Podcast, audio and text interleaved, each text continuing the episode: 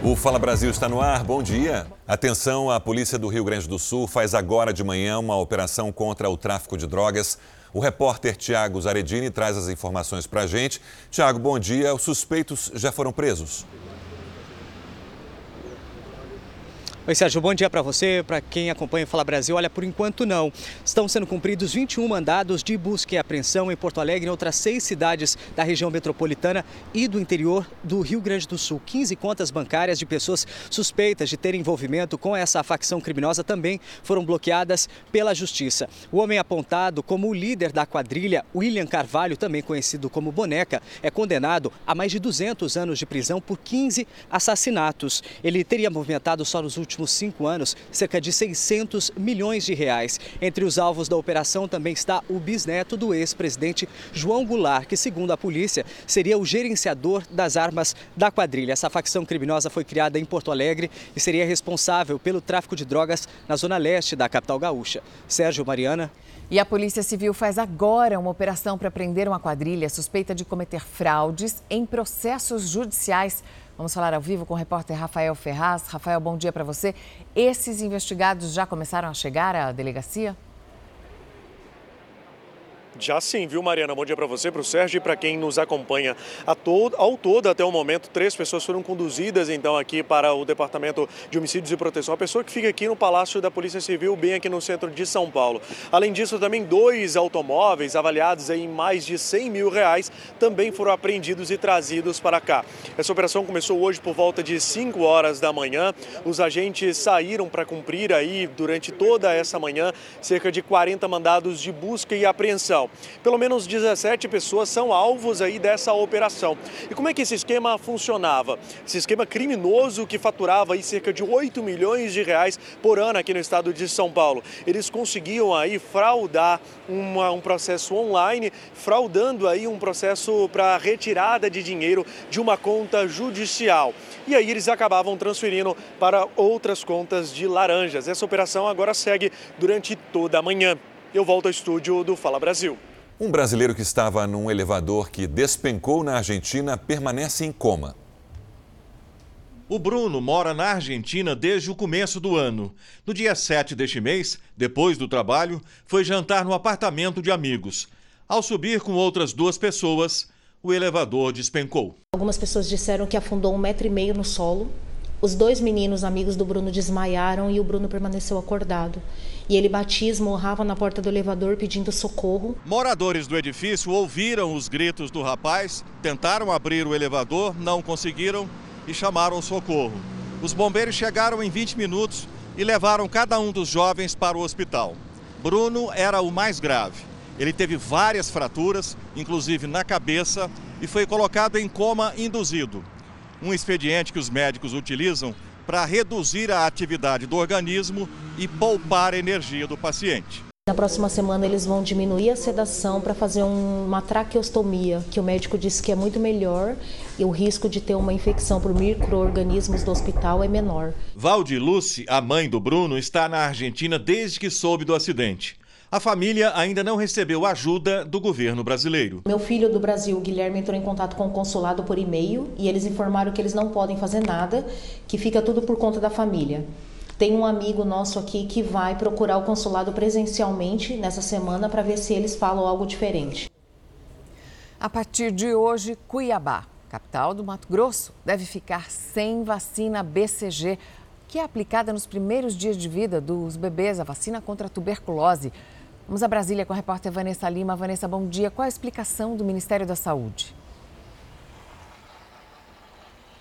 Bom dia, Mariana. Não houve uma explicação específica sobre a situação de Cuiabá, mas em duas ocasiões, abril e junho, o Ministério da Saúde enviou um ofício aos estados justificando a diminuição na remessa da vacina pela dificuldade da compra. Nesse ofício, o Ministério da Saúde afirmava também que os estoques só seriam normalizados em setembro. O órgão responsável pela distribuição das vacinas, que são entregues pelo Ministério da Saúde, informou que não há mais estoque para Cuiabá. Sérgio, Mariana. Obrigado, Vanessa. Uma mulher de 49 anos morreu depois de passar por um exame de endoscopia numa clínica particular de Belo Horizonte.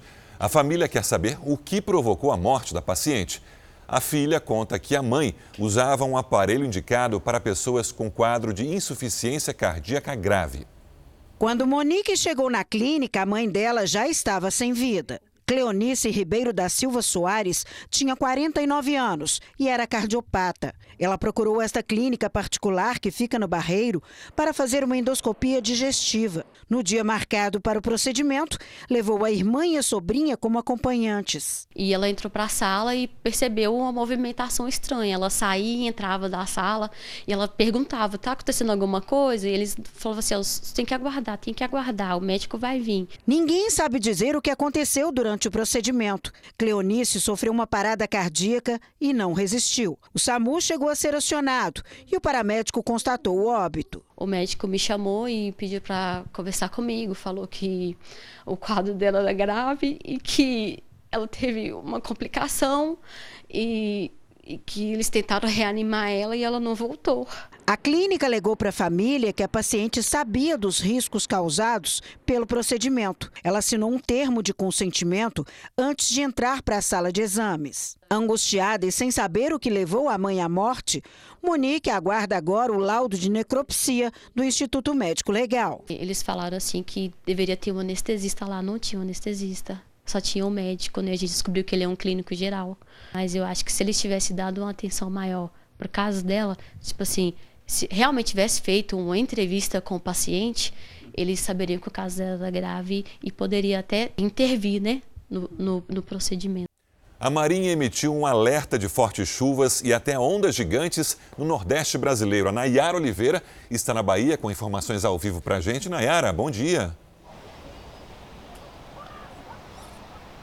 Bom dia, Sérgio, Mariana. Estou aqui na praia de Itapuã. Segundo informações da Marinha, toda a região litorânea, desde Ilhéus, que fica no sul da Bahia, até Rio Grande do Norte, devem ficar atentas. Isso inclui Sergipe, Alagoas, Pernambuco e Paraíba. Além das chuvas, também há o risco de ressaca.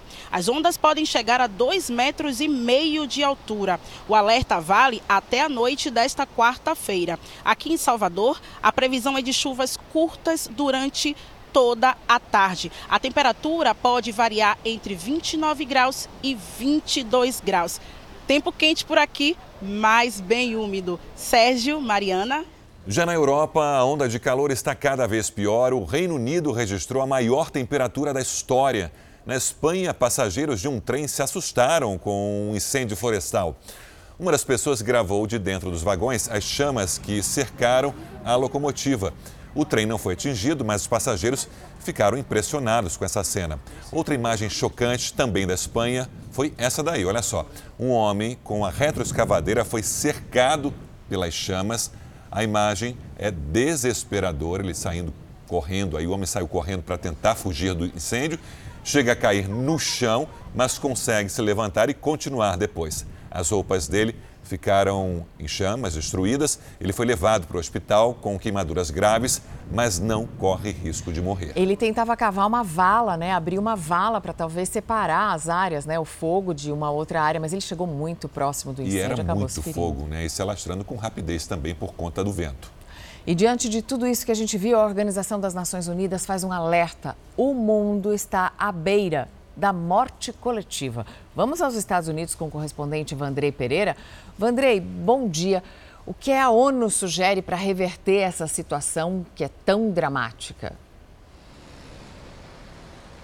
Pois é, Mariana, Sérgio, muito bom dia para vocês. É uma declaração assustadora, não é mesmo? De acordo com a ONU, os países precisam começar a controlar, a come, começar a colaborar, a controlar o, o aquecimento global, né? principalmente com ações eficazes para controlar, para reduzir a emissão de gases do chamado efeito estufa. O secretário-geral da ONU, Antônio Guterres, fez esse alerta durante uma conferência sobre clima na Alemanha. Bem, enquanto a Europa enfrenta uma forte onda de calor com mais de mil mortes em poucos dias, os incêndios florestais se alastram em diversos países, inclusive aqui nos Estados Unidos, que registra neste momento focos de queimadas na região do Texas. Bem, além disso, segundo a ONU, metade da população mundial está na chamada zona de perigo, ou seja, regiões mais vulneráveis a secas intensas, fortes chuvas, inundações. Mas é bom a gente lembrar que nenhuma nação no mundo está imune aos efeitos do aquecimento global. Está mais do que na hora de começar a agir, né, Mariana, Sérgio? Pois é, Vandrei. Há 30 anos o Brasil estava sediando importante conferência sobre o clima e muito pouco mudou de lá para cá. Bom, aqui no Brasil, o desmatamento aumentou 20% no ano passado. O país perdeu mais de 16 mil quilômetros de vegetação nativa na Amazônia, na Mata Atlântica, no Cerrado, nos Pampas, nas, nas Caatingas e no Pantanal. Houve crescimento da área de, de, desmatada em 20 estados. O Pará foi o que mais desmatou seguido por Amazonas, Mato Grosso, Maranhão e Bahia. O principal motivo do desmatamento foi a derrubada de florestas para dar lugar, a, dar lugar às atividades agropecuárias. Esses dados são do MAP Biomas, que reúne universidades, ONGs e empresas privadas. No encontro com embaixadores, o presidente Jair Bolsonaro voltou a colocar em dúvida a segurança das urnas eletrônicas, provocando reações de representantes do Judiciário e do Congresso. Na abertura da reunião, Bolsonaro criticou o sistema de votação a diplomatas de diversos países. Nós temos um sistema eleitoral que apenas dois países no mundo usam. No passado, alguns países tentaram usar, começaram até a usar esse sistema e rapidamente foi abandonado. Repito, o que nós queremos são eleições limpas, transparentes, onde o eleito realmente reflita a vontade da sua população. Ele citou um inquérito aberto a partir de denúncias de um hacker que concedeu entrevista para um site de tecnologia. Os hackers ficaram por oito meses dentro dos computadores do TSE, com códigos-fontes, com senhas e muito à vontade dentro do Tribunal Superior Eleitoral. E diz ao longo do inquérito que eles poderiam alterar nome de candidatos, tirar voto de um, transferir para outro. Ou seja, um sistema, segundo documentos do próprio Tribunal Superior Eleitoral e conclusão da Polícia Federal, um processo aberto a muitas maneiras de se alterar o processo de votação. Bolsonaro também disse que o sistema eleitoral é inauditável e criticou a Justiça Eleitoral e ministros do Supremo. E o senhor Barroso, também com o senhor Faquim, começaram a andar pelo mundo me criticando, como se estivesse preparando um golpe por ocasião das eleições. É exatamente o contrário o que está acontecendo. O Barroso, nos Estados Unidos, faz uma palestra como se livrar de um presidente. Em nota, o ministro Luiz Roberto Barroso disse que proferiu uma palestra na Universidade do Texas sobre populismo autoritário, resistência democrática e o papel das Supremas Cortes. O Supremo Tribunal Federal publicou em redes sociais um pedido para a população não cair em fake news. Segundo o STF, a urna eletrônica vive sendo testada e nunca teve fraude comprovada. O Tribunal Superior Eleitoral já negou que tenha ocorrido manipulação do resultado das eleições e divulgou uma nota rebatendo pelo menos 20 pontos da fala do presidente Jair Bolsonaro. Entre eles, que não é verdade que apenas dois países usam o sistema eletrônico de votação sem impressão do voto. O TSE afirmou ainda que nunca foi registrada fraude nos mais de 25 anos de uso da urna eletrônica no país é um desses eventos órfãos de embasamento técnico, pobres em substância argumentativa e que violam as bases históricas do contrato social da comunicação e violam as premissas manifestas da legalidade constitucional. O presidente do Senado, Rodrigo Pacheco, divulgou nota em que afirma que uma democracia forte se faz com respeito ao contraditório e à divergência, mas que a segurança das urnas eletrônicas e a lisura do processo eleitoral não podem mais ser colocadas em dúvida. O ministro Gilmar Mendes, do STF, determinou a criação de uma comissão que vai tentar um acordo definitivo entre o governo federal e os estados com relação à questão do ICMS sobre combustíveis. A repórter Vanessa Lima volta ao vivo de Brasília com informações para a gente. Vanessa, o que ainda está pendente? Olha, Sérgio, embora o governo federal tenha estipulado aí 18% máximo aí o percentual de ICMS sobre combustíveis, regra que foi inclusive aprovada pelo Congresso Nacional, alguns estados insistem que a cobrança tem que ser aquela que era feita no mês de março, antes dessa nova, dessas novas determinações. O ICMS é um imposto estadual e alguns estados alegam perda na arrecadação com a nova forma de cobrança. Então, a comissão vai ouvir especialistas em contas públicas e arrecadação. Essa discussão acontece no mesmo momento em que a Agência Nacional do Petróleo, ANP, divulga que o preço médio da gasolina no país caiu R$ 1,32 como efeito da redução da alíquota de ICMS. O litro custava R$ 7,39 entre os dias 19 e 25 de junho e passou a custar R$ 6,07 no período entre 10 e 16 de julho. Sérgio, Mariana. Obrigada, Vanessa. Pelo menos 10 pessoas ficaram feridas em uma explosão em um prédio residencial na China. Veja a imagem que impressionante: um enorme buraco se abriu no prédio de seis andares. Essa explosão foi provocada por um vazamento de gás. Todas as vítimas foram levadas para o hospital e passam bem. E o local teve que ser isolado para o trabalho da perícia. Em Belém, o avião de uma empresa de táxi aéreo teve problemas na aterrissagem e a pista do aeroporto precisou, precisou ser interditada. 14 voos foram cancelados e oito tiveram atrasos. Muitos passageiros reclamaram da falta de informação. A área de check-in do Aeroporto Internacional de Belém ficou lotada. Por causa do atraso nos voos, passageiros tiveram que enfrentar filas sem saber se conseguiriam ou não viajar. Não falaram nada, não falaram nada.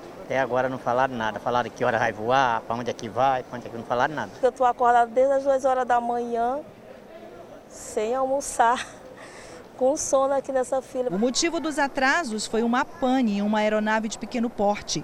O trem de pouso do bimotor teria falhado na hora da aterrissagem e o piloto precisou fazer uma manobra usada em situações de emergência, conhecida como pouso de barriga. Ninguém ficou ferido. Após derrapar, o bimotor ficou preso na cabeceira da pista que precisou ser interditada. Uma operação foi realizada para retirar a aeronave do local. Com decolagens e pousos suspensos, os passageiros ficaram perdidos, sem informações. É uma falta de respeito total. Só disseram que houve um problema, né? É, mas nada especificado. Até agora nós não sabemos. Passageiros com crianças reclamaram do sufoco. Por conta do calor também, né? Acaba sendo maior. Além dos atrasos, voos também foram cancelados. Estamos aguardando aqui o, a previsão para remarcação do novo voo. Já informaram que a gente vai para um hotel, né? Que eles vão dar alimentação. E um médico suspeito de manter uma paciente em cárcere privado, isso por quase dois meses, ele está preso no Rio de Janeiro. A família diz que esse médico impediu a transferência da mulher para um outro hospital depois que eh, teve complicações numa cirurgia plástica.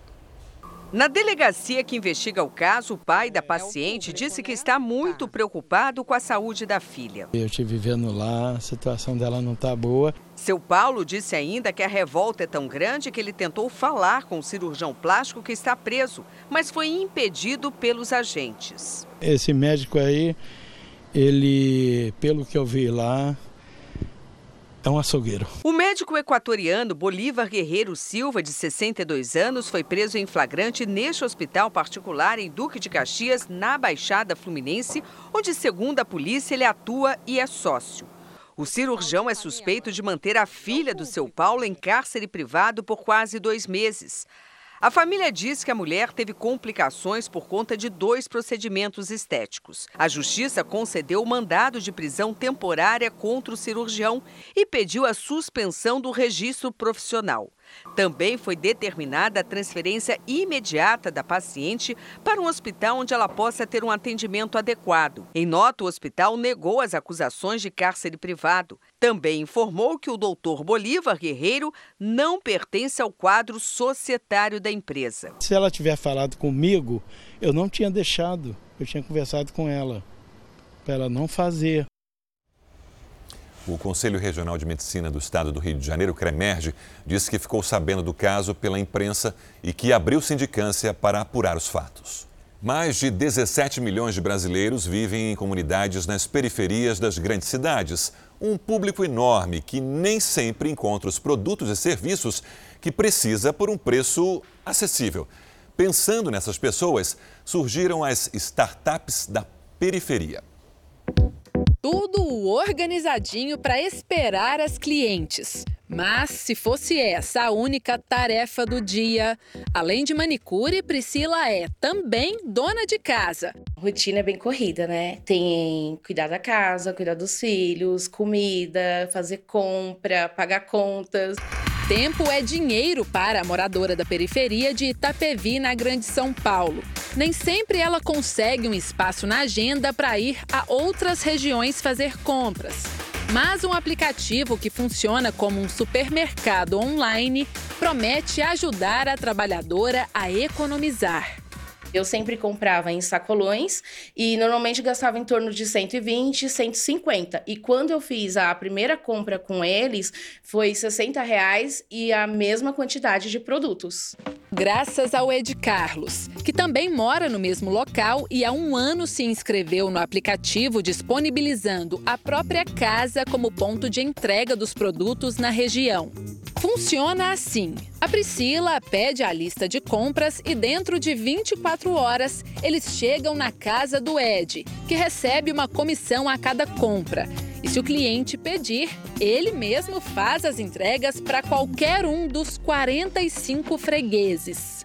Recebo os pedidos pela manhã, confiro, né? eles já vêm todos separados com o nome dos clientes, eu só faço uma conferência para ver se não veio faltando nada depois separo eles direitinho e traço a rota por qual trajeto eu vou fazer. O aplicativo foi criado para levar economia e praticidade para famílias de baixa e média renda de bairros periféricos. Tem como missão é democratizar o e-commerce de supermercado online para as classes média e baixa, né, para os bairros de, de periferia, para as comunidades Hoje a atividade é a única fonte de renda de Ed. É que o número de clientes foi aumentando e, consequentemente, os ganhos também. Quanto mais produtos ele conseguir levar cada vez que sai de casa, melhor. Uma pesquisa recente mostra que mais de 17 milhões de pessoas moram em comunidades no Brasil. Um público que movimenta 119 bilhões de reais por ano. Mas boa parte de produtos comprados por esses clientes não chegam ao endereço correto, por ser considerado área de perigo. Para a gente ter uma ideia, se eles formassem um estado da federação, seria do tamanho da, do estado da Bahia são brasileiros que, durante a crise, tiveram um severômetro, a capacidade de se virar muito maior do que a média da população brasileira, fazendo com que cada vez mais as empresas procurem esse território. Na zona sul de São Paulo, pessoas de baixa renda podem pagar até 30% a menos em uma reforma, parcelada em até 30 vezes e ter acesso a engenheiros e arquitetos. É a iniciativa de Sidney, que com empresas parceiras do ramo de construção civil já ajudou a transformar barracos precários em lares seguros e mais confortáveis. Teve casa assim que até chocante você ver como as pessoas estavam vivendo naquela situação, sabe? Onde um banheiro estava totalmente caindo aos pedaços, assim, de fato, ele estava prestes a desmoronar. A tecnologia e as oportunidades nunca foram tão inclusivas como agora.